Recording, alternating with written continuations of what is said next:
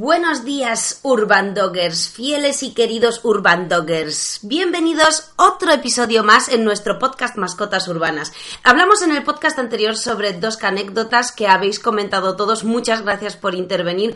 Primero quiero deciros que llevo tres semanas con tremendos problemas técnicos que yo no sé qué está pasando tanto con nuestro email como con nuestros comentarios del podcast, que eso creo que lo achaco a la nueva actualización que me haré con ella porque algo me está fallando en el ordenador. Pero a los emails llevo tres semanas que se me cae el servidor cada dos por tres y como, no sé, es que yo no sé si cada día soy más rubia o el tinte me traspasa el cerebro y me lo está quemando, pero de verdad que no me hago con esto.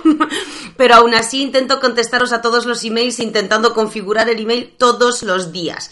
Bueno, pues habladas las anécdotas, solo quería decirte, Nacho, jo, Nacho es nuestro fiel oyente, ha empatizado con nuestra anécdota y bueno, pues lo siento mucho por ti, pero enhorabuena por hacerte con el Beagle y por la paciencia y la determinación. Da igual el tiempo que pase, si más o menos os estáis haciendo con ella, eso es genial, porque más de una persona acabaría harta y se libraría del perro. Ya sabéis cómo funciona esta sociedad, pero el hecho de que sigáis insistiendo en la educación de vuestros perros que os dan algún tipo de que otro de problemillas es increíble y es digno de mencionar. Por otro lado, Jorge, gracias por empatizar con nosotros. en efecto, es muy difícil tratar con los dueños, por suerte. A nosotros, claro, nos llegan dueños que siempre quieren hacer las cosas bien y eso nos facilita para poder dar pautas porque el que acude a por ayuda implica que quiera hacerlo bien y si aplica los consejos en la práctica, siempre, siempre, siempre acaba viendo resultados. Y respecto a Lorena, es que os contesto rápido a los eh, comentarios más contundentes porque no sé si por escrito me va a salir bien porque lo llevo intentando un rato. El caso es que Lorena, lo dicho, el, el tema de la botella caliente con los cachorros si se utiliza para darles ese aporte de calor a modo de temperatura es perfecto porque es exactamente lo mismo que colocar la cama de un cachorro cerca de un radiador. Lo que no comprendemos es lo que hablamos en el podcast, que lo pongamos para que el perro se crea que la madre está cerca, lo cual implica que nos pensamos que nuestro perro es, no sé, mm, medio retrasadito. Entonces, pues por ahí no, no lo comprendemos demasiado. Pero muy bien, chicos, muchas gracias por los comentarios y estoy pendiente de contestar al email. El caso es que hoy vamos a hablar sobre la ansiedad por separación, un tema muy solicitado, un tema a la orden del día que todo el mundo en algún momento ha escuchado que alguien tiene un problema con su perro sobre la ansiedad por separación. Hoy vamos a desglosar este tema para que lo veáis bien a fondo. Pues empezamos. Yo soy Anika y estáis escuchando el episodio número 58 ya del podcast Mascotas Urbanas.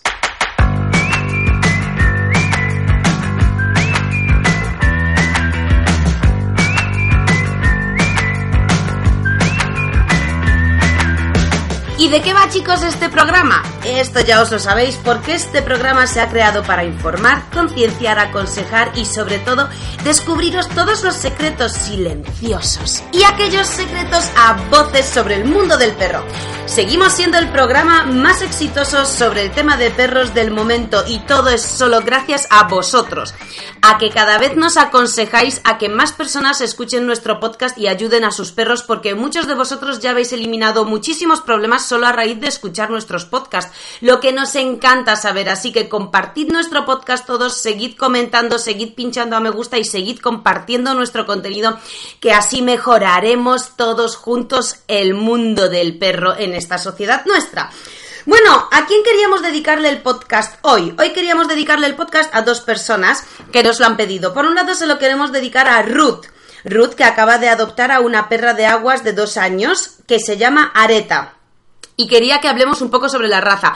Ruth, tengo preparado en el YouTube, para el YouTube y para el Facebook, un vídeo, un especial de razas de perro de aguas, pero lo grabé en verano con mucho calor y me da un poco de cosa subir vídeos así en manga corta en invierno, así que quería dejarlo para partir de mayo. pero lo prometido es deuda y lo colgaré, ese vídeo irá dedicado para ti. Y por otro lado se lo queríamos dedicar a Iñaki, que tiene un border collie mestizo con pastor alemán, un cachorrito y Iñaki quiere hacer deporte con él, canicross entre otras cosas, y está pensando cómo empezar a iniciar al perro en este tipo de deportes, cómo empezar con el perro, para por un lado que el perro vaya bien, pues lo típico, que no nos muerda los tobillos, que no vaya por detrás, que no tire demasiado, pero que tampoco deje de tirar, porque en el caso del canicross sí que nos interesa que el perro vaya corriendo delante de nosotros, tirando ligeramente para aumentar los pasos que vamos dando nosotros los humanos, ¿no? Y eso es muy importante. Así que Iñaki, estoy pendiente de grabar un podcast de cómo iniciar este tipo de cosas con nuestros perros. Y antes de empezar con el podcast, quería recordaros que somos mascotasurbanas.com. Somos una academia online en la que podréis adiestrar a vuestro perro a través de videotutoriales que os ayudarán a resolver cualquier problema paso a paso, con prácticas reales, por supuesto, poca teoría y mucha práctica y todo ello en tiempo real, así que podéis entrar y elegir el curso que queráis. Chicos, el tema de la charla, que sabéis que estamos pendientes de hacer la primera edición de Mascotas Urbanas en vivo en Madrid y esto lo íbamos a hacer el 3 de abril, es decir, lo vamos a hacer, pero las plazas ya están cubiertas. Hemos completado el cupo. Muchas gracias a todos los que os habéis inscrito para la charla. Nos vemos el 3 de abril que ya quedan muy pocos días, donde podréis aprender, os recordamos, tanto pautas de comportamiento para cómo utilizar la ciudad a favor de nuestro perro y de esta manera enriquecer un poco la vida del perro, utilizando simplemente las calles de nuestra propia zona donde vivimos. Por otro lado, tendremos una ponente veterinaria que nos hablará sobre todas aquellas cosas que tenemos que saber sobre el cuidado de los perros y que nunca en realidad tenemos tiempo de preguntárselo a nuestro veterinario porque las consultas bla bla bla, porque vengo con este tema específico, bla, bla, bla, pero hay ciertas cosas fundamentales que tenemos que saber, que Lorena nos contará. Y la tercera ponencia será de Diego, nuestro terapeuta natural, aromatólogo, que nos contará con qué tipo de aceites esenciales podemos trabajar para reducir el estrés y la ansiedad de nuestros perros urbanos. Bueno, la charla va a estar súper bien, os esperamos a todos allí y nos vemos pronto, pronto, pronto. Ahora vamos a empezar con el tema de la ansiedad por separación. Este tema ya sabéis que es interesante y muy solicitado. Para empezar vamos a hablar qué es el trastorno de la ansiedad por separación, así como concepto crudo y duro. TAS, trastorno de ansiedad por separación, es una condición psicológica. Condición psicológica, aunque bueno, la mayoría de vosotros lo sabéis por cruda lógica. Se clasifica dentro del espectro de los trastornos de ansiedad en general, en los cuales un individuo presenta una excesiva ansiedad acerca de la separación del hogar o de la gente hacia quienes tiene una fuerte relación de apego, como por ejemplo el dueño, la dueña o pueden ser incluso varios miembros del núcleo social del perro. Este sería el concepto. Ahora vamos a hablar un poco sobre este tema para desarrollarlo. Creo que lo más importante para que sepamos es qué es realmente la ansiedad por separación y como bien sabéis este concepto conlleva dos palabras, ansiedad como tal que es un estado psicológico y separación, es decir, que el motivo de que se crea esa ansiedad es la separación del perro, en este caso de los miembros de su núcleo social, o sea, dueños, llamémosles así, que es el término más real, de esos dueños Claro, aquí ocurre una pequeña confusión y es un tema de gran controversia porque siempre andamos con lo mismo y es que siempre que el perro se queda en casa y rompe algo o ladra o llora o hace piso o hace caca, siempre resulta que el diagnóstico de cualquier persona es tienes ansiedad por separación. Y aquí esto no es del todo cierto. La ansiedad por separación es una cosa muy concreta que surge por un motivo muy concreto y hay que tratarlo de una manera muy concreta.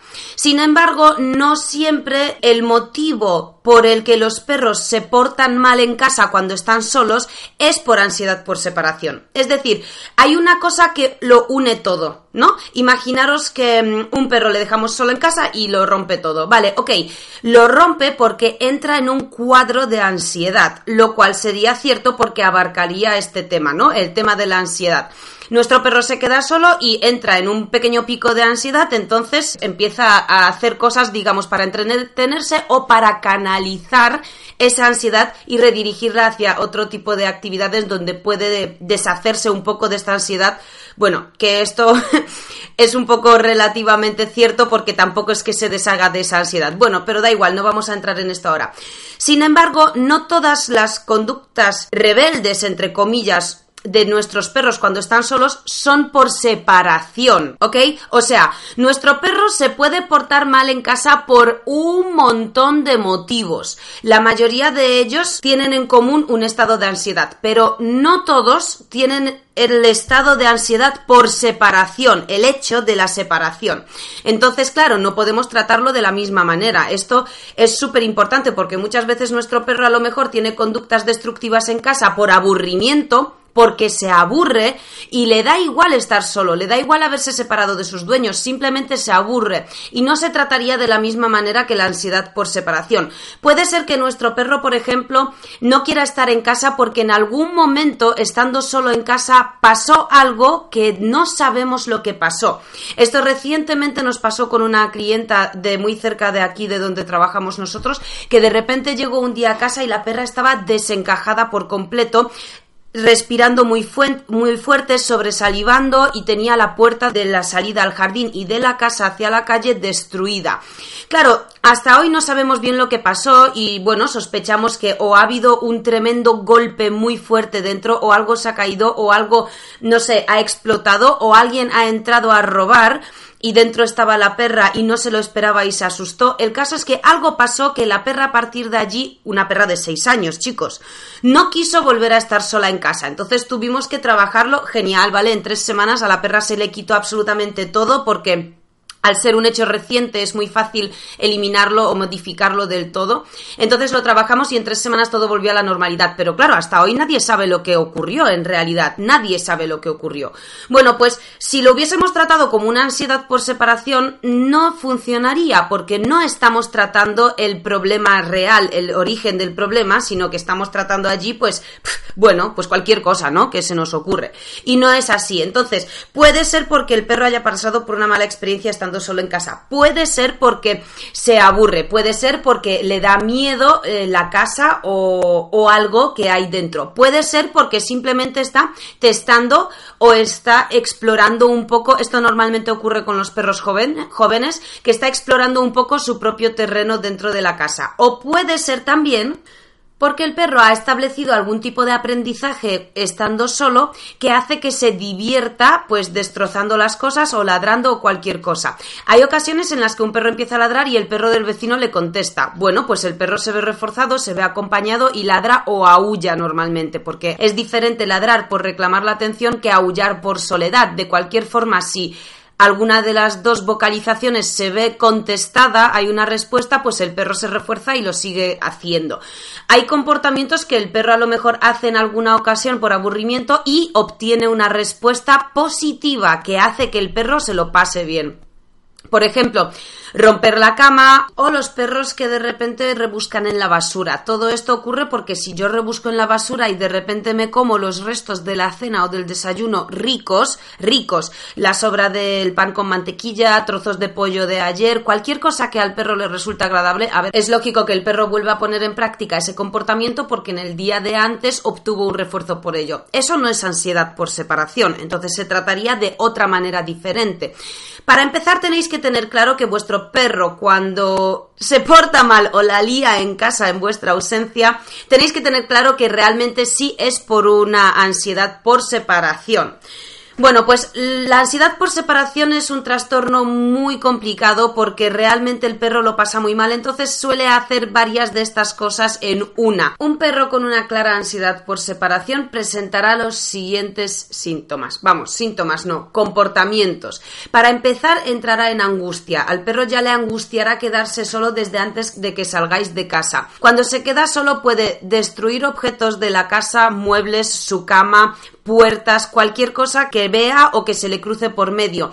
No necesariamente tenga que tener algún sentido. Normalmente si es por separación, la ansiedad tenderá a romper cosas cerca de la puerta, intentando salir para alcanzaros, ¿vale? Normalmente.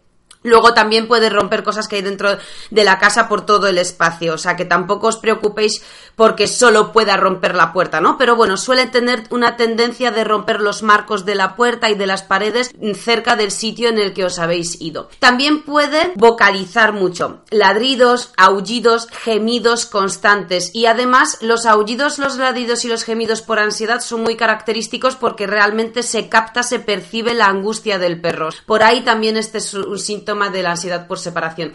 Y otra cosa muy típica dentro de este trastorno es que pueden orinar, defecar, vomitar o salivar. Muchas, muchas, muchas babas en casa, hacer pis, hacer caca o vomitar.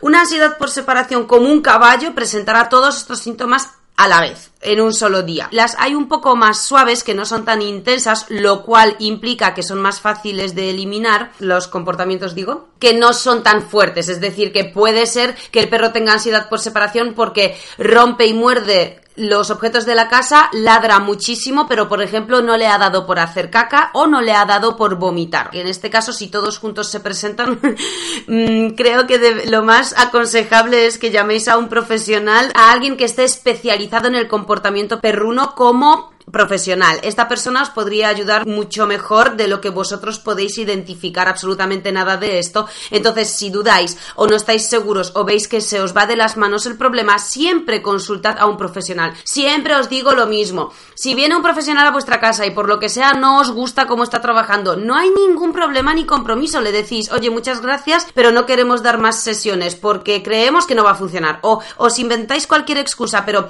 no hace falta que os sintáis en el compromiso madre mía lo que va a pasar si contrato a un profesional. No, contratad a un profesional para que venga esa hora, le pagáis esa hora, veis qué tal, veis si os da buen feeling, si os lleváis bien con él, si creéis que os podéis comunicar bien con él, seguís o no seguís. O sea, somos muchos los profesionales que hay en cada zona de la que vivís cada uno de vosotros. De verdad que tirad de nosotros porque siempre os podemos ayudar muchísimo. Otro síntoma que la gente suele decir que aparece con la ansiedad por separación es que una vez que volvemos a casa, los perros nos reciben con una tremenda alegría increíble, nos saltan encima, nos se suben, la nos chupan.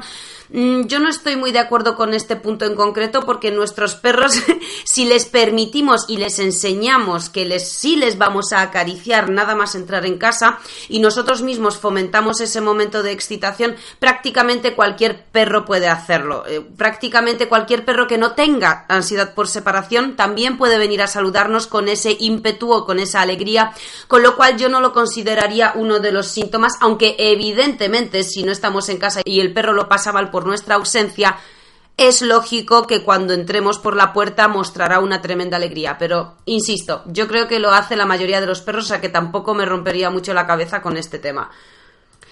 Esto puede ocurrir no solo cuando nos marchamos todos de casa, porque hay mucha gente que dice, uff, no, pero si el perro nunca está solo. Y aún así cuando sale Pepito de casa, pues se pone así, ¿vale? Es muy posible que algunos perros adquieran una ansiedad por separación hacia un individuo en concreto y no hacia todos los miembros de la familia.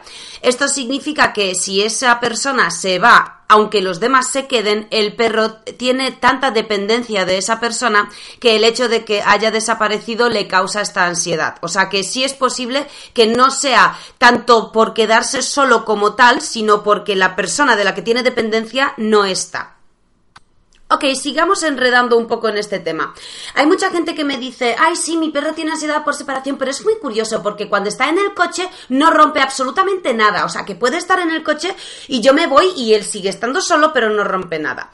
A ver, una ansiedad por separación eh, es como todo. La mente de nuestro perro no es tan sencilla como todos pensáis, que parece que es como una especie de peluche con un cerebro mínimo y con cuatro asociaciones mínimas. Para nada.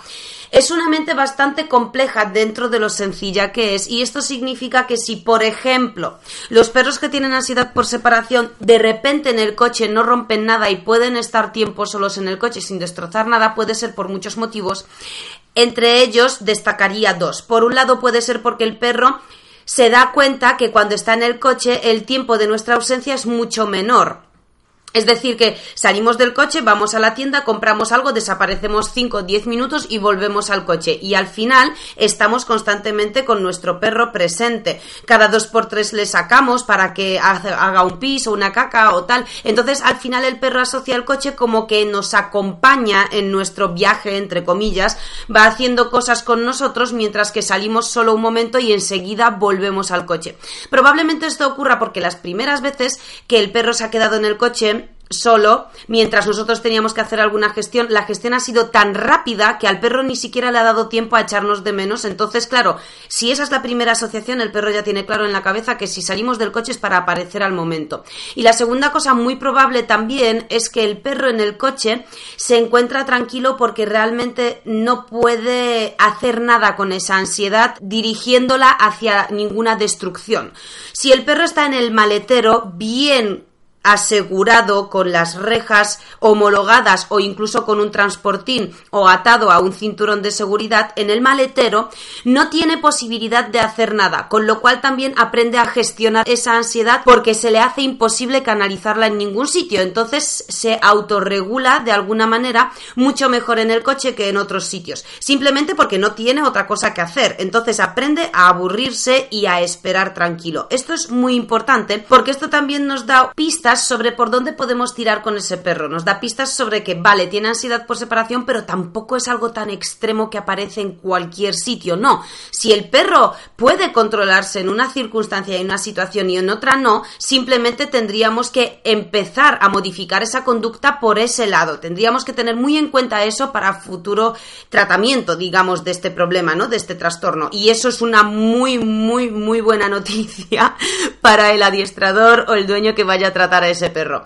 Entonces el tema del coche, guay. Si el perro muestra ansiedad, pero no en todos los lugares, eso es bueno porque tampoco es algo tan, tan, tan extremo. Conocemos muchos casos de ansiedad que, madre mía, o sea, es que hemos conocido casos que realmente cuando entramos y lo vemos decimos, uh, esto, nosotros mismos ponemos en duda que haya una solución total y completa para esos perros. Y hay veces que no la hay, más allá del tiempo y la dedicación, porque podemos seguir ciertas pautas, pero recordad que cuanto más fuerte y más arraigada sea la ansiedad, más difícil de eliminar. ¿Hay perros en los que se puede no eliminar o que van a tener ese problema siempre? Pues a ver, de los mil perros que llevamos nosotros adiestrados, nos hemos topado con dos que realmente no tenían solución. Uno no tuvo solución nunca, ni de ninguna manera, y lo vimos muy tarde porque claro, siempre intentas, intentas y sigues y sigues y sigues y bueno, pues hubo un punto en el que dijimos, aquí ya no hay por dónde cogerlo, es que tiene un problema real tan arraigado que no podemos arreglarlo.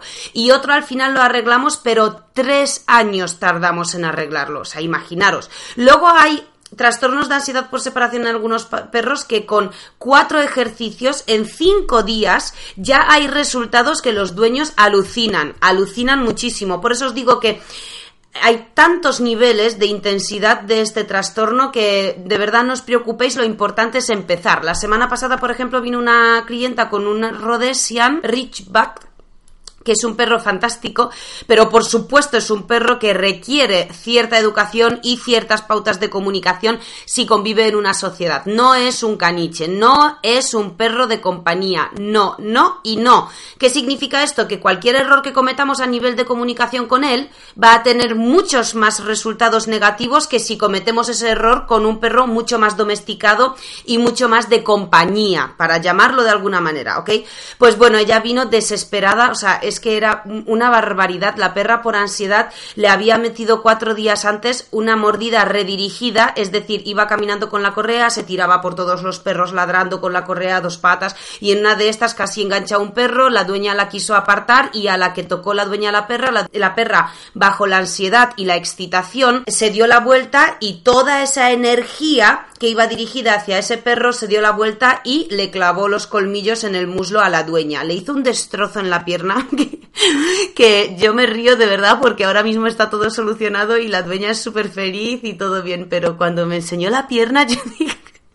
Yo dije, pero ¿cómo puedes andar? Es que tenía cuatro colmillazos metidos en el interior del muslo derecho, increíble, una inflamación, un moratón, bueno, da igual, El caso es que la cogimos a la dueña, la sentamos en el sofá y le dijimos, vamos a ver, céntrate, Céntrate. Le dimos una lista entera de pautas a seguir, le dimos una lista entera de ejercicios que realizar todas las semanas y de la manera de tratar al perro que debería tener a partir de ya.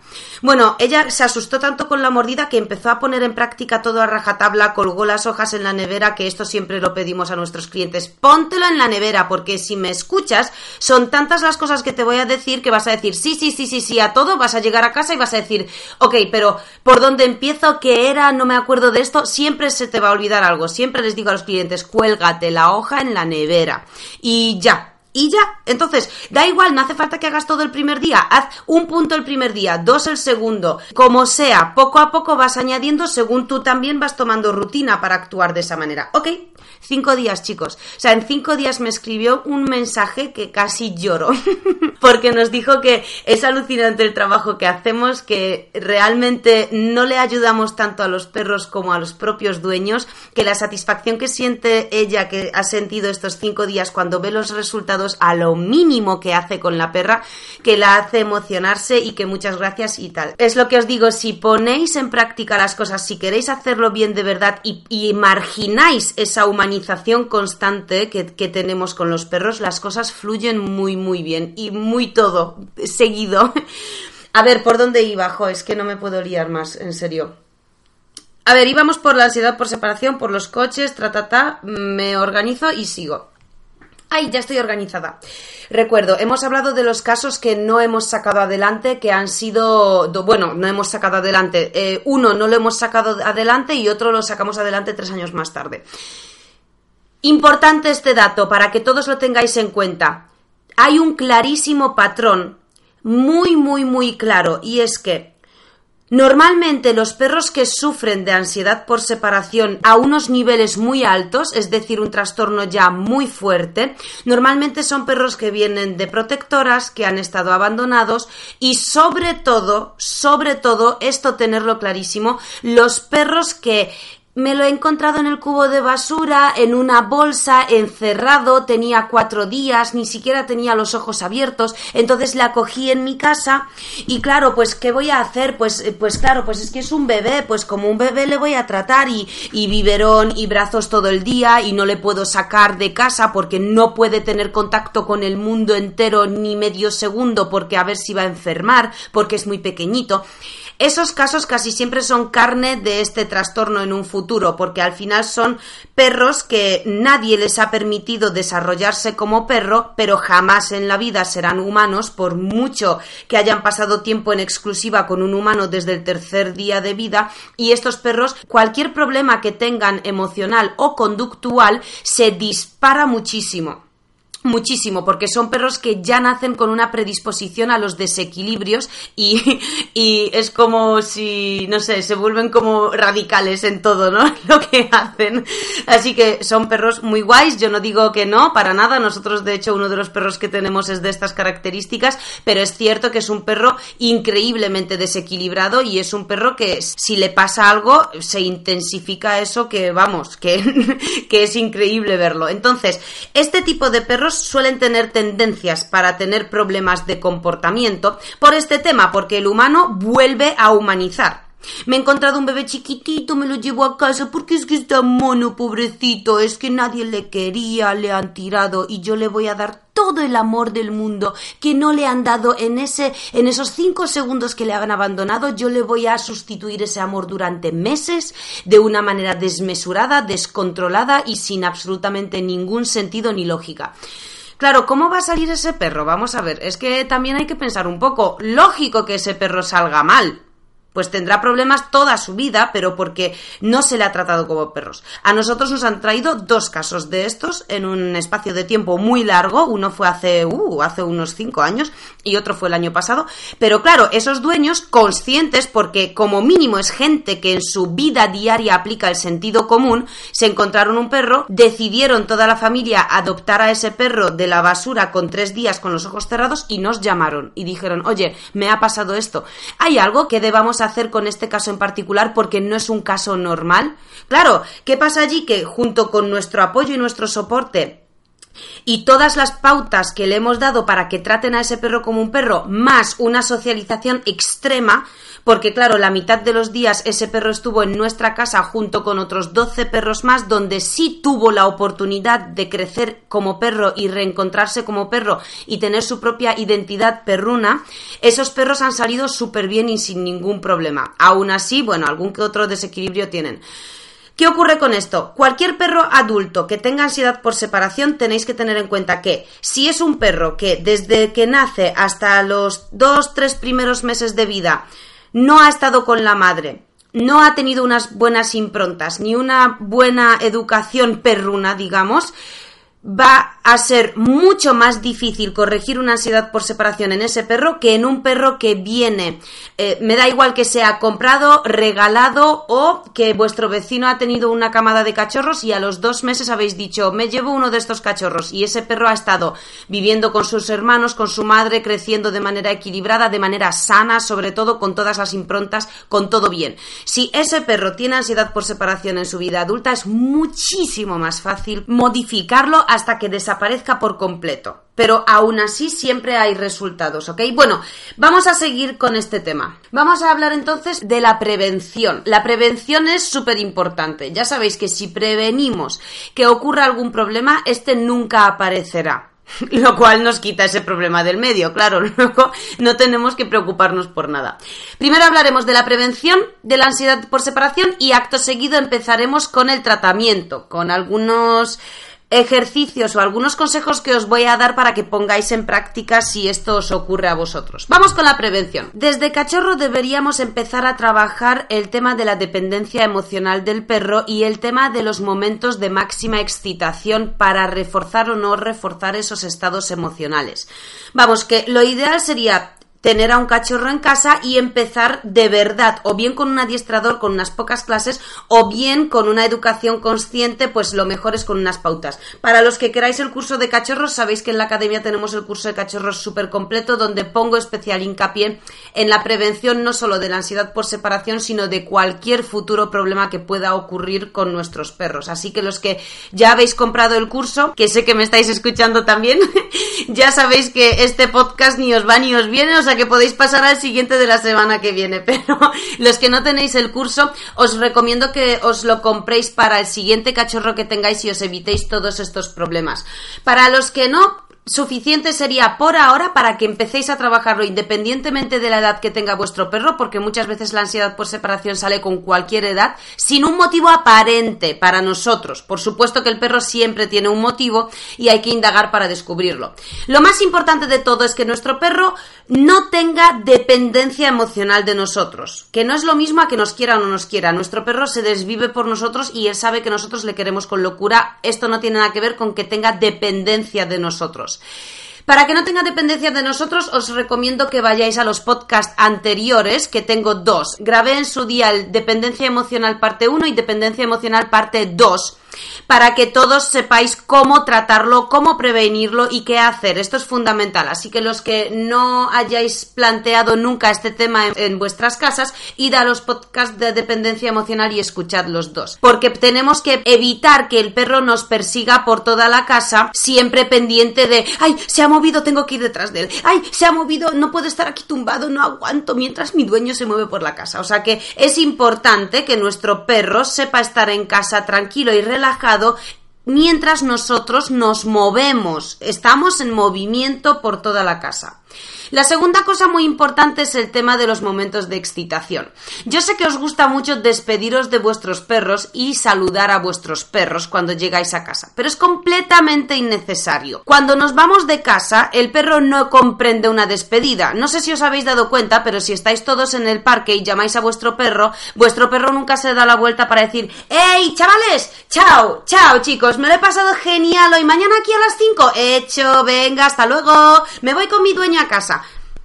No, ningún perro hace eso. Yo por lo menos no he visto jamás a ninguno de los perros que hemos trabajado despedirse de los demás, porque no comprenden, no comprenden el concepto de una separación o de una despedida. Con lo cual nosotros no les hacemos ningún favor despidiéndonos de ellos con la típica tontería de Ay, cariño, te dejo, es que me duele en el alma, ya sé que lo vas a pasar un poco así, te vas a sentir solo. Me voy a trabajar solo ocho horas, ¿vale? Yo en ocho horas esté aquí. Todo esto mientras le acariciamos.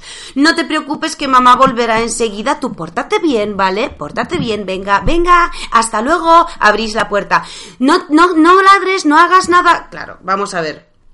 Si elimináis de eso las palabras físicas y la comprensión de lo que estáis diciendo, esa escena es, no sé, roza un poco lo ridículo en la mente del perro, porque claro, ¿qué haces? O sea, o te vas o no te vas, pero no me calientes porque claro, si calentamos al perro con todo ese ritual de despedida de madre mía, madre mía, al final el perro como no lo comprende entra en un estado de ansiedad simplemente por el hecho de ¿qué está pasando? ¿Qué va a pasar?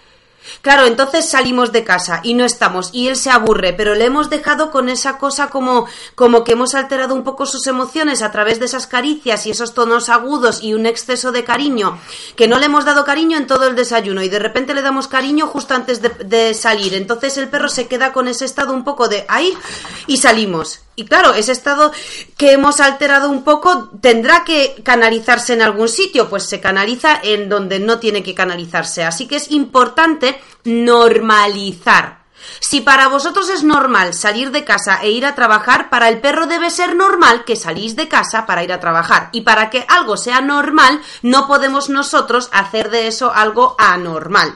Entonces la culpa sigue siendo siempre vuestra. Vamos a intentar salir de casa sin hacerle ni caso, pero no porque se os pase por la cabeza de ¿cómo no voy a despedirme de él si le quiero? Bien, quiérele. Probablemente deberías quererle mucho más de lo que quieres, pero en otros momentos. Salís de casa, no decís nada, dejáis al perro para que él considere esa situación normal y punto. Y cuando entráis en casa pasa tres cuartos de lo mismo. Si cuando entramos en casa montamos el espectáculo padre, el mimos, que se suba, que se salte, nos tiramos al suelo. ¡Ay, por fin estoy en casa! ¿Te has aburrido mucho? ¡Ay, mi amor, no te preocupes! Ya está mamá aquí, ya está mamá aquí, ya está mami aquí. ¿Has ladrado? Vamos a preguntarle a las vecinas si has ladrado. ¿Te has pasado bien? ¿Te has aburrido mucho? Bueno, no te preocupes que ya esté aquí. Toda esa patraña, el perro no la entiende, por supuesto, y lo único que entiende el perro es que en el momento en el que os escucha, normalmente llegamos a la misma hora del trabajo. Los perros tienen un muy buen reloj biológico, entonces ellos acaban pillando la hora de nuestra llegada del trabajo. Y una de las mejores cualidades de nuestro perro como can es la anticipación. Si nosotros montamos ese fiestorro cuando volvemos del trabajo, el perro poco a poco, día tras día, se va a empezar a anticipar a ese fiestorro hasta que al final, 10 minutos antes de que lleguéis, pendiente de vuestra llegada, no estáis llegando, pero él ya sabe que vais a llegar, ya se empieza a alterar y pumba, canaliza otra vez ese comportamiento, o sea, esa energía en un comportamiento no deseado por nosotros. No debéis fomentar eso. Por un lado. Por otro lado, ese estado de excitación no es felicidad básico que distingáis un estado del perro de felicidad de un estado del perro de excitación. Un perro que no se controla, que gimotea, que sube, que salta, que no controla sus emociones a la hora de saludarnos, no es que esté feliz, está excitado. Un perro que está feliz está relajado, tranquilo, mueve la cola despacio, serpentea con el cuerpo, pero no lía la de Dios en casa pues, con un montón de escandalera. O sea que vamos a distinguirlo. Con lo cual, no os digo que no saludéis el perro cuando volváis del trabajo. Todo lo contrario, saludarle, pero no en el mismo momento en el que abrís la puerta con la llave. Que el perro se esté tranquilo. Entráis, os cambiáis de ropa, os bebéis un vaso de agua, hacéis la rutina que tengáis que hacer nada más entrar en casa y una vez que veáis que el perro está tranquilo, ya podéis saludarle. Y ahí podéis tiraros media hora saludándole si hace falta. Pero de esta manera reforzáis el estado de calma del perro. Y así, como el perro quiere que le saludéis lo antes posible, él solo aprenderá a anticiparse, lo mismo que hemos dicho antes del tema de la anticipación, él solo aprenderá a anticiparse relajándose para que le acaricéis. Si vosotros entráis en casa después del trabajo y saludáis al perro bajo un estado de excitación, el perro siempre que entréis a casa estará excitado. Si entráis en casa y el perro está excitado y no le hacéis ni caso y una vez que el perro ya se aburre un poco y se relaja, de repente le hacéis caso y esto lo mantenéis durante una semana, el perro se va a dar cuenta que en realidad empezáis a hacerle caso cuando está relajado. Y a partir de la primera semana de trabajar esto, empezará el perro a intentar relajarse antes. en vez de estar cinco minutos excitado y ya se relaja y ya le acariciáis, intentará relajarse a los cuatro minutos, luego a los tres, luego a los dos, luego al uno y así. Pero tenéis que estar pendiente de reforzarle solo por los estados de ánimo, de relajación, felicidad, alegría y todo eso, pero no excitación. Con este tema hay veces confusiones con el sentado, con órdenes. De la gente dice, no, no, no, si yo entro en casa y el perro viene a saludarme y me salta y un, y un montón y súper alegre y yo le mando que se siente y ya se sienta y ya le toco y ya le acaricio. Vale, pero son dos cosas diferentes. Sabéis que hemos hablado sobre el tema de qué hacer si mi perro se me sube para saludar. Hay un podcast también que grabamos antes, hace unos meses. Hay un podcast sobre qué hacer si vuestro perro os salta encima para saludaros. Una cosa es trabajar un contracondicionamiento que sería, si el perro se me sube y yo no quiero, le mando que se siente y solo le acaricio cuando se sienta. Esto es un trabajo más conductual, es decir, no quiero que esté arriba, quiero que esté abajo, entonces le pido que esté abajo y le premio abajo. No tiene nada que ver con lo que os estoy diciendo aquí, que este trabajo sería a nivel emocional. Entonces, no hace falta que el perro se siente. Si os es más fácil hacerlo así porque no sabéis cómo trabajarlo, vale, pero lo que quiero es que empecéis de una vez a observar a vuestro perro y reconozcáis estados de ánimo y lenguaje corporal de vuestro perro. Para eso es básico observar y para eso es básico exponerle a diferentes situaciones y ver cómo actúa en cada una de ellas. Cuando entramos por la casa y no queremos que el perro entre en excitación, pasamos de él por completo. Ni le miramos, chicos. Una mirada es un refuerzo. Si nuestro perro lo único que quiere es nuestra atención, con que le miremos de reojo, ya el perro tiene nuestra atención. ¿Para qué se la queremos dar cuando está excitado? No. Ni le miramos, pasamos de él por completo y una vez que esté tranquilo a nivel emocional, nos acercamos y le premiamos por ello. O sea que no confundáis tampoco el trabajo conductual con el trabajo emocional, ¿vale? Porque el perro puede venir a vosotros súper excitado, le mandáis que se siente y el perro está hiper excitado. Entonces, ni siquiera se sienta, simplemente ha hecho el amago de tocar con el culo el suelo y ya le hemos premiado porque madre mía, qué majo que se ha sentado. Falso. O sea, el trabajo que, si lo queréis hacer de esta manera, es falsear un poco en los futuros resultados que queremos, simplemente porque no los va a haber tan fácilmente, ¿ok? Bueno, esto es lo que quería que tengáis en cuenta respecto al tema de entrar y salir de casa. ¿Qué más os puedo decir para el tema de, de la prevención? Es muy recomendable que vuestro perro dentro de casa tenga un sitio suyo e identificado como tal, porque muchos clientes nos dicen, no, no, no, si él no tiene su sitio, no, se tumba en el suelo, si le gusta el suelo, está en el sofá o tal, pero no tiene su propia cama o su propia manta, o se la vamos desplazando o tiene tres en casa.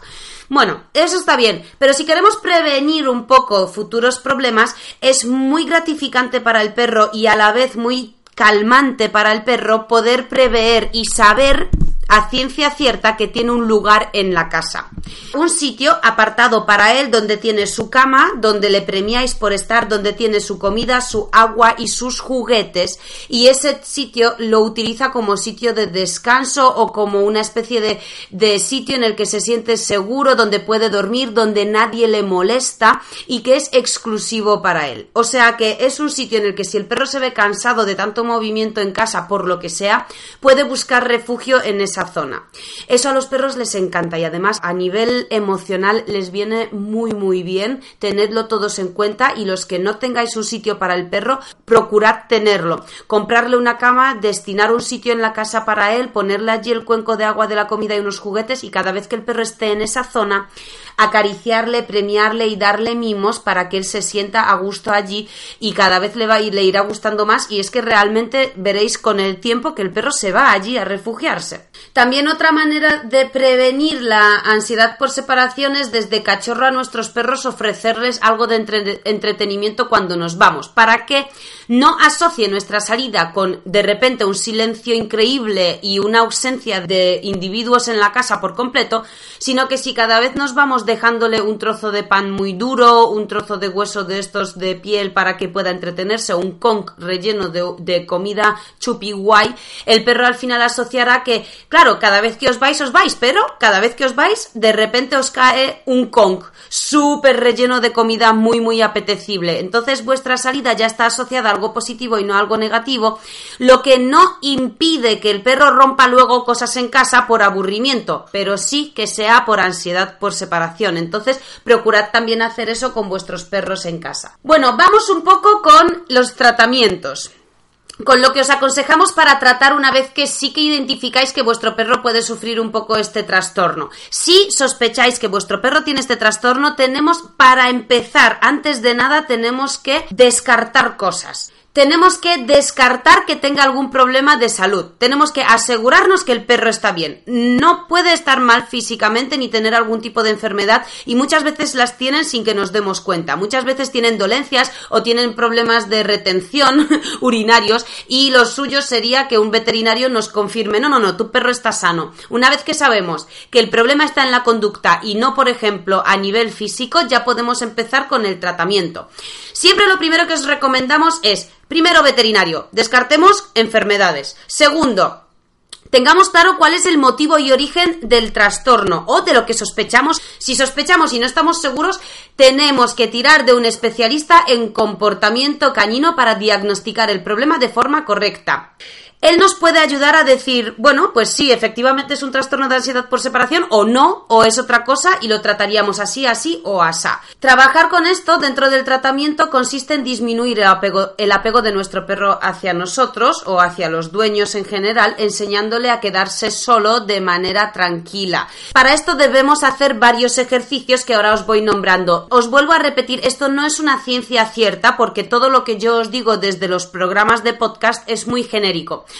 Si hay algunos de vosotros que sospecháis que esto puede ocurrir, ponéis en práctica las pautas, pueden ocurrir dos cosas. O las ponéis bien y todo bien y os sale brillante y tenéis muy buenos resultados, o aplicáis mal las pautas y no tenéis igual de buenos resultados o aplicáis las pautas para un problema que no es el que tiene vuestro perro por una mala interpretación y por un mal diagnóstico, puede que las pautas aplicadas no funcionen simplemente porque al final el problema de vuestro perro es otro, no el que pensabais. O sea que siempre os recuerdo que todo lo que os decimos aquí a niveles de modificación de conducta es genérico y cuidado con aplicarlo. Por eso siempre os recomiendo bla bla bla bla bla bla tirar de un profesional.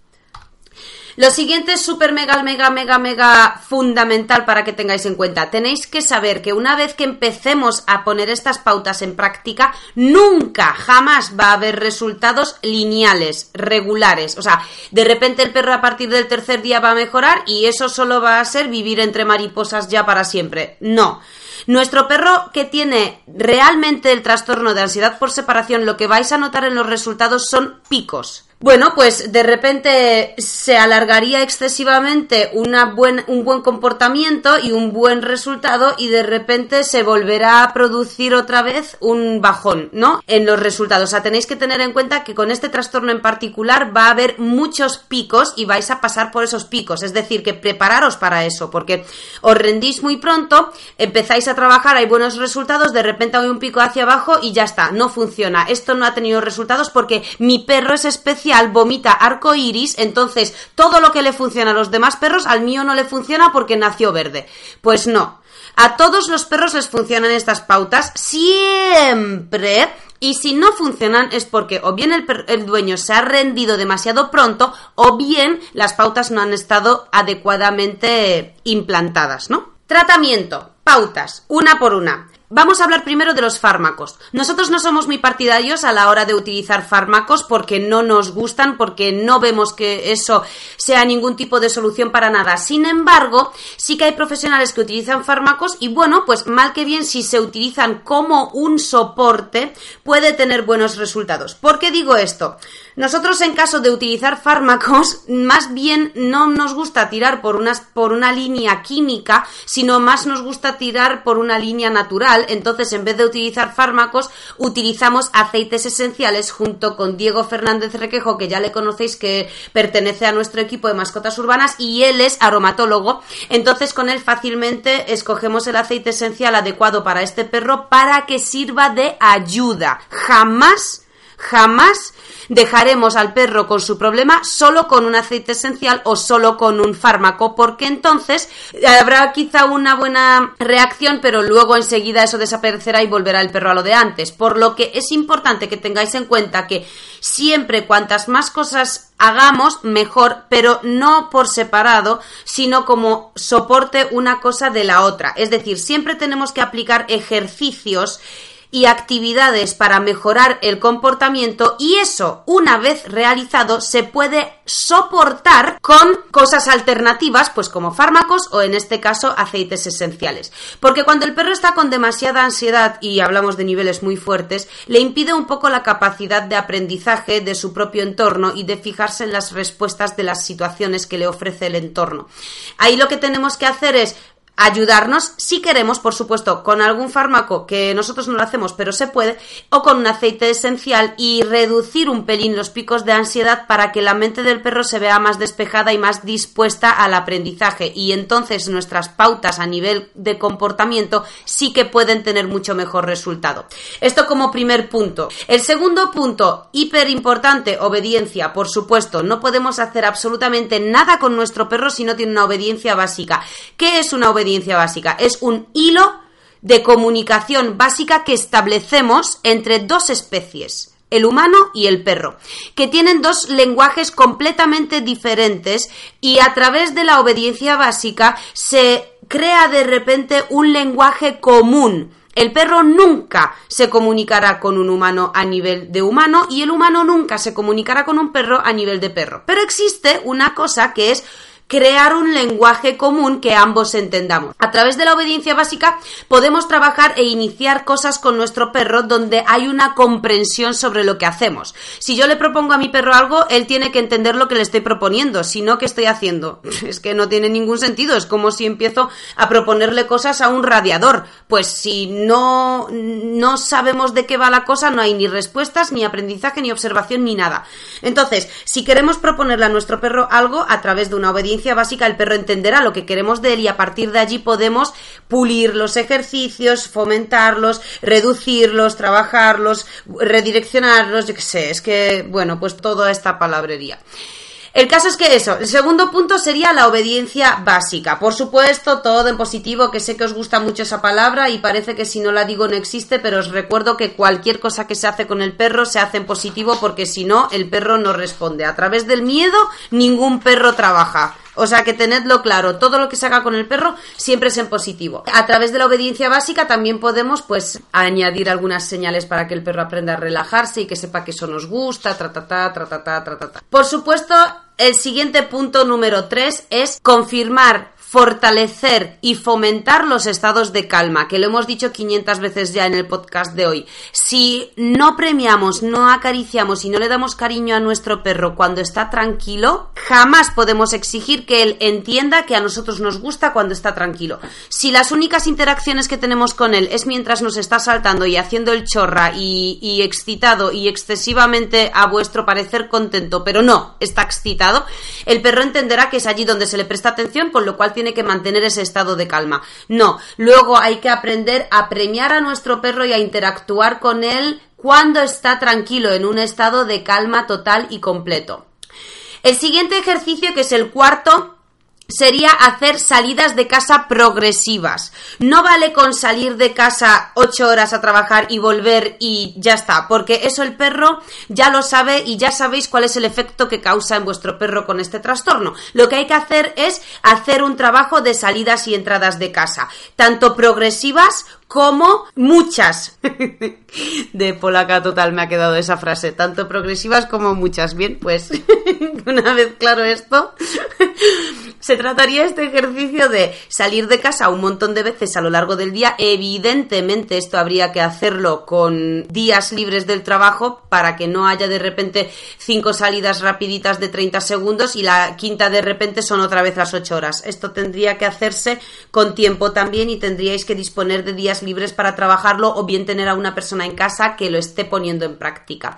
Se trata simplemente de romperle al perro los esquemas y de normalizar la situación de la salida de casa. Es decir, si todos los días salís de casa y mantenéis un ritual para hacerlo, primero os laváis los dientes, luego ya vais a vestiros, luego suenan los zapatos que os los estáis poniendo, luego el abrigo, suena la cremallera, de repente suenan las llaves que os las lleváis, abrís la puerta y salís.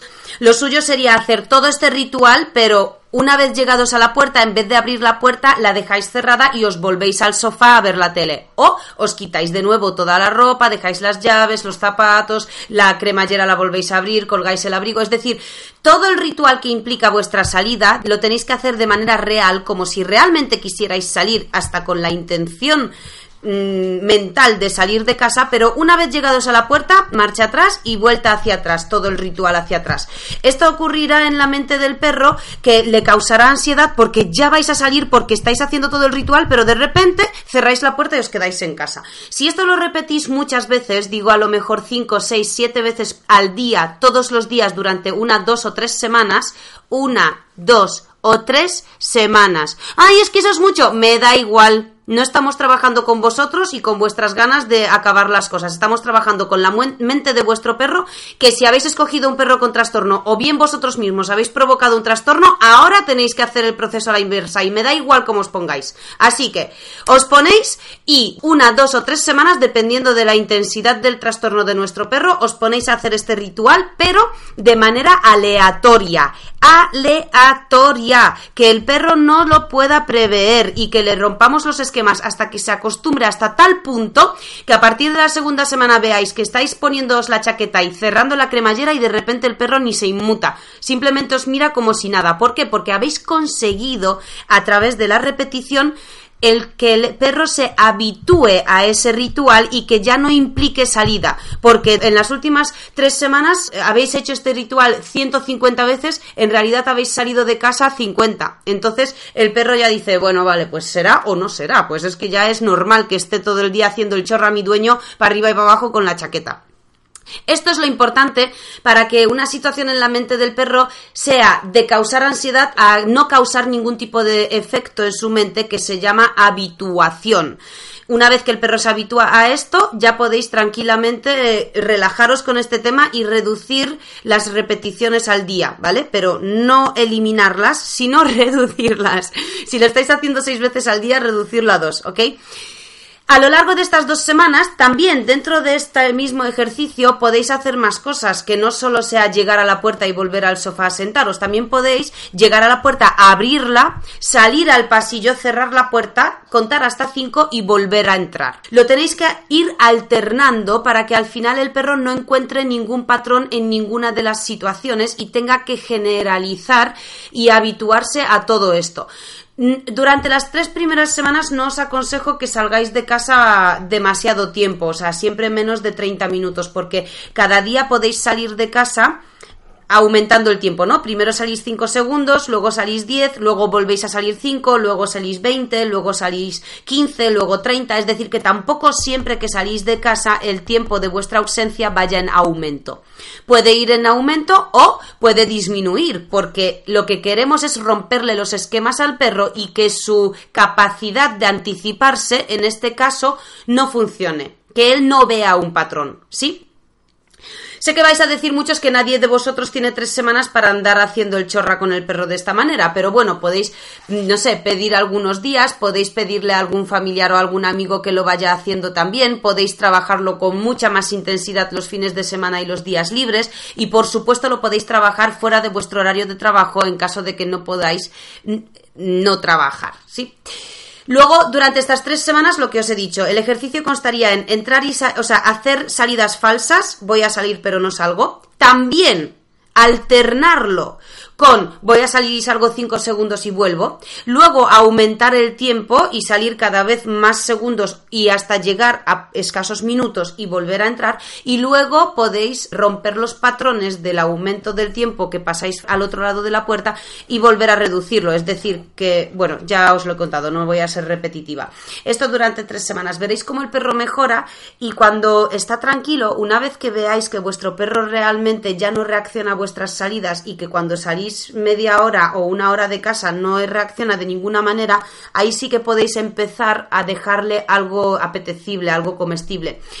A ver, hablo de tres semanas porque estoy hablando de un caso de ansiedad por separación bastante, bastante a nivel ya gordo, gordo. Pero si tenéis un perro con un trastorno de ansiedad bastante pequeñito, suave, como de poca intensidad, no hace falta ni siquiera tres semanas. En siete días puede que ya tengáis resultados. Siempre tenéis que aumentar la dificultad del ejercicio y seguir con el ejercicio o o reducir la intensidad del ejercicio según las reacciones de vuestro perro y teniendo en cuenta que las reacciones de vuestro perro van a ir en picos. ¿Sí? De repente va a haber muy buen resultado, de repente volvemos a lo de antes. El consejo número 5 sería salir con el perro de casa antes de salir vosotros a trabajar. El perro debe verse con una energía bastante desgastada. Salir a dar con él un buen paseo jugar con él a la pelota, jugar con un palo, poneros a correr un poquito, si veis un banco o un muro, pedirle que se suba, que se baje, llamarle, premiadle, hacerle un poco de obediencia en el paseo, desafiar su mente para que haga varios ejercicios distintos a los que hace normalmente, intentad dentro de vuestra zona comunicaros con otros dueños de perros que saquen al perro a la misma hora para que durante los 20 minutos de paseo mañanero les dé tiempo a jugar un poco. Intentad buscaros un poco la vida para que el perro, de haber estado durmiendo ocho horas, no se exponga a un paseo de pisicaca de cinco minutos y luego se vuelva a casa y os vais otras ocho horas vosotros a trabajar. Intentemos que nuestro perro tenga los niveles de energía bastante bajos para este tema. Luego os tengo que aconsejar un ejercicio clave para este tipo de problemas de los perros que es la orden del quieto.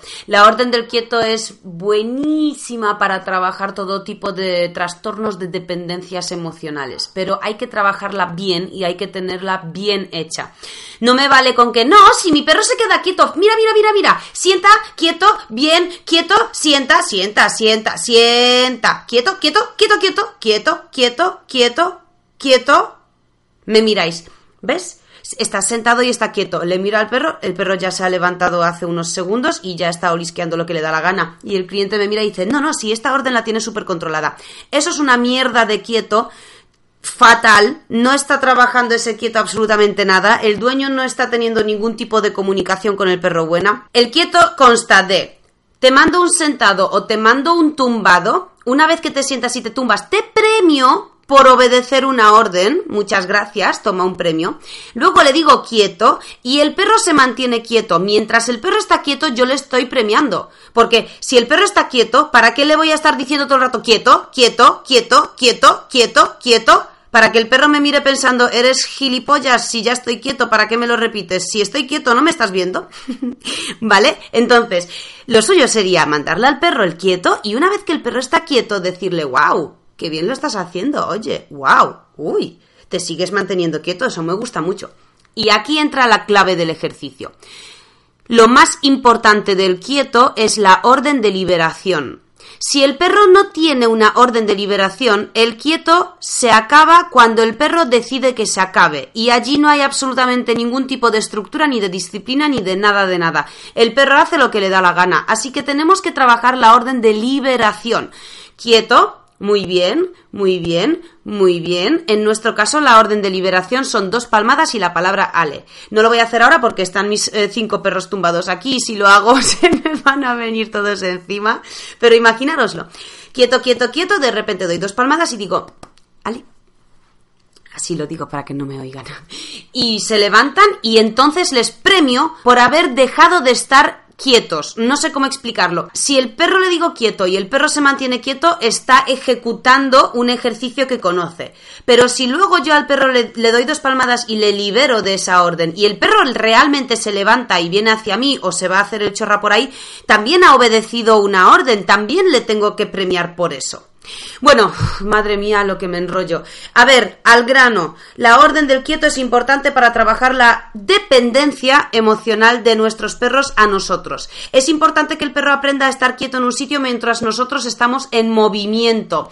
Es importante enseñarle al perro la orden del quieto normal, la del inicio, es importante luego evolucionar esa orden y hacer un quieto que se llama a distancia, tomando nosotros bastante distancia del perro y enseñándole que se mantenga quieto con nosotros a bastante distancia. Y luego fundamental es enseñarle a nuestro perro como siguiente paso evolucionando el quieto enseñarle a nuestro perro que se mantenga en quieto oculto, mientras nosotros estamos escondidos. Se llama quieto oculto. El perro está sentado o tumbado quieto y nosotros nos alejamos, nos escondemos detrás de una puerta, un coche, un muro, cualquier cosa y salimos. Todo esto os recomiendo que lo hagáis o con un educador cañino que sabe lo que hace y os lo va a enseñar bien, o en el curso que tenemos de obediencia básica donde he metido una cera con el quieto que tenemos grabados todos los vídeos con todas las fases del quieto perfectas para que lo pongáis en práctica. Eso si lo ponéis en práctica todos los días, también le estáis ayudando al perro a que entienda que le premiáis por estar lejos de vosotros, por mantenerse esperándoos un tiempo y luego por esperar a que aparezcáis. Sobre todo lo que aprende es que si desaparecéis, aparecéis al poco tiempo. Es que eso para la mente del perro que tiene un trastorno de ansiedad es oro puro, porque de repente comprenden que siempre que desaparecéis volvéis y encima le premiáis por haberse mantenido allí esperándoos tranquilo, quieto y simplemente esperándoos, sin hacer nada más. Esto es lo importante, así que os recomiendo la orden del quieto. Vamos a trabajarla todos los días. El siguiente ejercicio os recomiendo para la ansiedad por separación es enseñarle a vuestro perro, una vez que tiene la orden del quieto metida, digamos que esta orden la variáis podemos ramificar cada orden, ¿no? Y extrapolarla a varios contextos. En caso que os estoy diciendo ahora, me gustaría que después de enseñarle la orden de quieto, le enseñéis la orden de a tu sitio. Enseñarle al perro en casa que se vaya a su sitio, dejarle allí tranquilo y moveros por la casa, mientras le premiáis el que se mantenga en su sitio sin perseguiros constantemente por toda la casa. Todos los perros que cada vez que nosotros nos movemos por casa nos persiguen, son perros que no saben estar tranquilos mientras nosotros estamos en movimiento y eso es otro trastorno, solo que quizá menos intenso, pero hay que trabajarlo porque si existe siempre va a ir a más. La orden de a tu sitio tenéis que enseñársela al perro y trabajar con él todos los días durante cierto tiempo al día, mandarle a su sitio que se mantenga allí mientras vosotros os movéis por la casa. Aquí hay una cosa que yo no recomiendo y es no mezclar la orden a tu sitio con la orden quieto. ¿Por qué? Porque la orden a tu sitio es mantente allí tranquilo mientras yo me muevo, pero en realidad no existe un final de esa orden.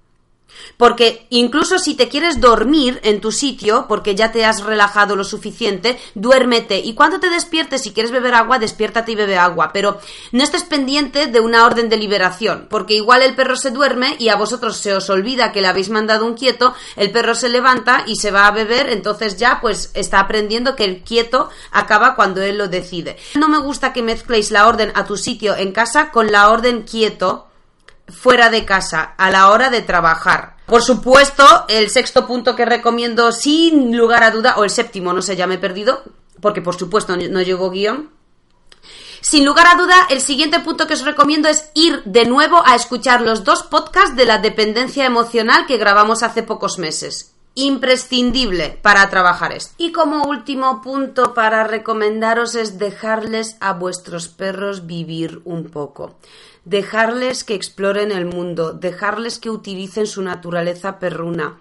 Dejadles que encuentren su propia identidad, porque todos los perros que tienen ansiedad por separación como tal, lo que hablamos al principio del podcast. Puede ser muchas cosas que la gente confunde con la ansiedad por separación, pero si uno de vuestros perros tiene este trastorno de verdad diagnosticado, el 100% de vuestros perros también tienen hiperapego, dependencias emocionales, etcétera, etcétera. Y esto es un grave problema para los perros porque se ven constantemente condicionados por nuestra presencia, se ven constantemente condicionados por nuestras directrices que la mayoría de las veces ni siquiera están bien expuestas, ¿no? Para que el perro lo entienda, porque como no entendemos cuál es la comunicación que debemos utilizar con nuestro perro para que nos comprenda, utilizamos la comunicación que nos da la gana, nuestro perro lo interpreta bien, pero no es lo que nosotros queremos que interprete, se crea una confusión que crea frustración y eso genera como una especie de mm, malas interpretaciones por todas partes y al final vosotros estáis constantemente pendientes de vuestros perros todo el día protagonizan vuestras actividades por completo y un perro no está preparado para eso. Un perro está preparado para vivir dentro de un núcleo social al que se acopla y al que se adapta. Pero de repente las tornas se han dado la vuelta y hemos cambiado de página. Entonces ahora es eh, nosotros los que nos adaptamos al perro. Tenemos un perro en casa y las rutinas de toda la familia cambian para adaptarse al perro.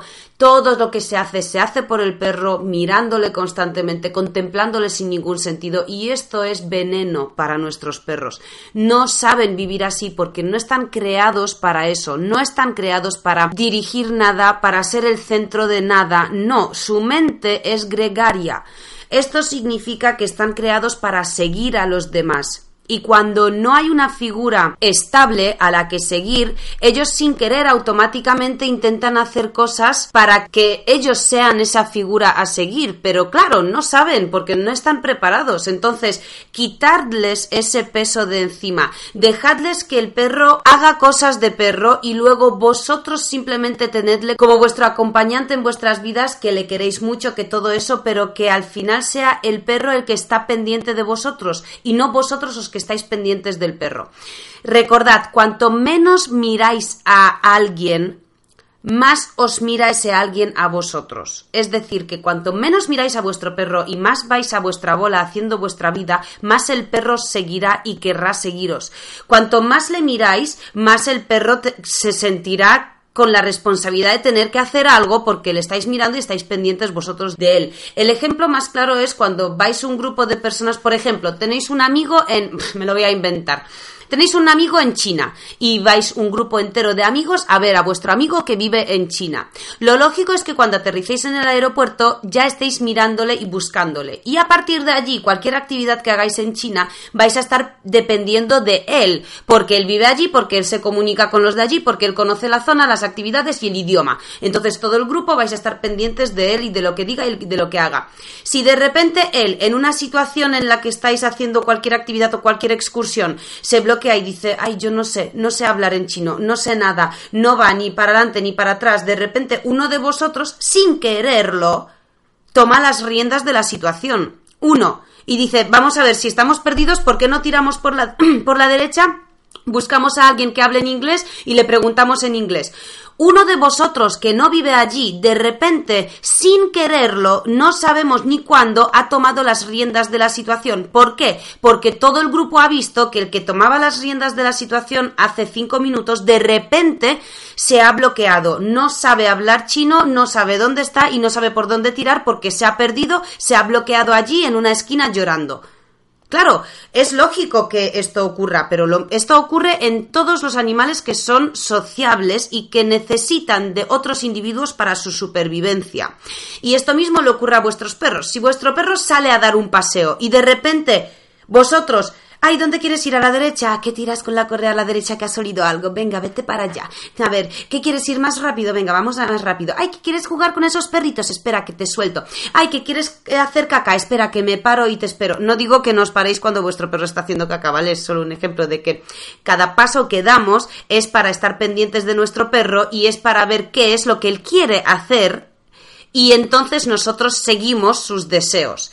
Es lógico y normal que nuestro perro al final tome las riendas de esa situación, tome las riendas de dar un paseo y automáticamente también quiera tomar las riendas de todo. ¿Qué ocurre allí? Que su mente no está preparada y hay un clac, clac, clac, clac, cortocircuito, hay un colapso mental allí y empiezan a ocurrir todo este tipo de problemas conductuales que vivimos en nuestra sociedad. Dadle tregua a vuestros perros.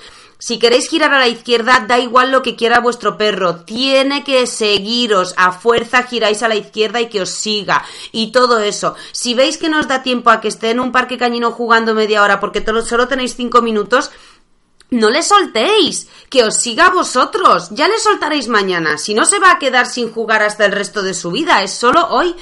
Y así lo tenéis que hacer con todo tipo de cosas. La comida. No debe tener un perro la comida disponible durante todo el día. No, es que el mío se dosifica muy bien, es que solo come lo que necesita. Me da igual. ¿Qué? ¿De qué estamos hablando? Me da igual. No estoy hablando de lo que necesita o no necesita tu perro para comer. Estoy hablando de un puro instinto de supervivencia y de quién lleva las riendas en vuestra familia de las cosas. Pues es que la comida la tenéis vosotros en vuestra posesión, que es el lenguaje que entiende el perro. Y la comida sale de vosotros, se la dais ahora. No te lo comes, te la retiro. O sea, ¿qué es eso de estar comiendo de, de, dos granos en dos granos cada dos horitas a lo largo del día? No, es que le gusta ir picoteando. Ya, bueno, y a mí me gusta librar los domingos y mi trabajo me lo impide pues es que ya está. O sea, que una disciplina, vuestros hijos cuando quieren un martes librar y estar a las 11 de la mañana jugando a la Play, a que no accedéis tan fácilmente a sus caprichos. A que ese martes por la mañana le decís, eh, espabila rapidito, vístete y vete al colegio. Pues es lo mismo con los perros. Bueno, chicos, me estoy enrollando mogollón. Oye, no os cuento más rollos sobre este tema. Esto sería el tema de la ansiedad por separación. Quería deciros una cosa también para acabar ya esto del todo. La ansiedad por separación, pese a ser un problema molesto, es uno de los problemas de comportamiento que mejor se resuelve de todos los que hay, incluso sin medicación, que es lo que siempre os decimos que nos gusta y apoyamos, siempre y cuando la modificación de conducta se haga correctamente bajo las pautas que se indican con el profesional al lado y si no es el profesional al lado, siempre buscaros la vida para disponer de herramientas. Si vuestro perro no tiene una obediencia básica, comprad un curso online para enseñársela a vosotros mismos porque luego la mayoría de vosotros sois muy hábiles y no necesitáis la ayuda de un profesional de manera presencial. Con unas pautas es suficiente porque vuestros perros no son tan problemáticos como para que necesiten a un adiestrador en casa. Pues a lo mejor vuestros perros son muy muy dóciles y encima tienen un nivel de ganas de aprender muy bueno y vosotros mismos podéis enseñárselo a través de videotutoriales y punto. Entonces, allí entramos nosotros en juego por supuesto, dentro de nuestra página web academiamascotasurbanas.com tenéis todos los cursos, entre los que tenéis el de obediencia básica, donde están los quietos, que es lo que más me interesa para vosotros ahora mismo. Lo compráis, lo aplicáis y a partir de allí todas las pautas de este podcast las vais aplicando poco a poco y veis buenos resultados. Así acabamos el podcast de hoy, queridos oyentes. Os recordamos que tenemos un canal de YouTube que podéis seguir. También tenemos una página de Facebook. También tenemos un grupo de Facebook en el que últimamente no he tenido mucho tiempo para interactuar con vosotros, pero enseguida me pongo de nuevo porque estamos con un tremendo lío con, bueno, con todo lo que tenemos. Espero que lo entendáis. Nos vemos la semana que viene, el viernes que viene, y a los que os habéis inscrito en la charla, os vemos en unos pocos días para que compartamos todos, todos, todos vuestras experiencias con vuestros perros y os demos consejos cara a cara sobre cómo tratar a vuestro perro urbanita en vuestras ciudades. Un placer teneros aquí otra semana más. Este es el podcast más largo de mascotas urbanas que hemos grabado hasta hoy. Espero no aburriros. Y si es así, escribidmelo en los comentarios, porque aparte de que producción me va a matar después de este podcast de hora y media, si por lo menos escribís que no ha estado tan mal y que os he ayudado en algo, no me van a montar tanto pollo. Chicos, un placer haber estado con vosotros. Nos vemos el viernes que viene.